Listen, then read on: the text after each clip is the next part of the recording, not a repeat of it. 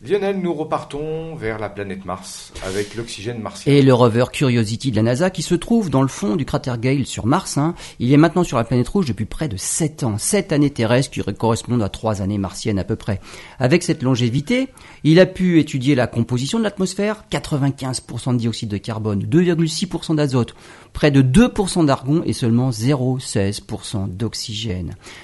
Mais pendant tout ce temps, Curiosity a surtout pu étudier l'évolution de cette composition. En hiver, le dioxyde de carbone gèle et se transforme en glace au niveau des pôles.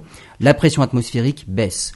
Au printemps et en été, le dioxyde de carbone redevient gazeux et la pression augmente à nouveau. Par contre, ce qui interpelle les scientifiques, ce sont les fluctuations de l'oxygène. La quantité d'oxygène augmente au printemps et en été, et il revient à une valeur conforme à la théorie en automne, mais cela ne se reproduit même pas à l'identique chaque année. Les molécules de dioxyde de carbone et d'eau peuvent libérer de l'oxygène, mais il faudrait pour cela 5 fois plus d'eau. Le rayonnement solaire peut également réduire les molécules d'oxygène en atomes d'oxygène, mais là encore, il faudrait 10 ans pour y arriver. Et les fluctuations sont beaucoup plus rapides que cela. Le mystère de l'oxygène sur Mars rappelle celui du mystère du méthane. Lui aussi varie dans des proportions importantes sans qu'on puisse l'expliquer. On attend beaucoup des prochaines missions qui partiront à l'occasion du rapprochement Terre-Mars à l'automne 2020.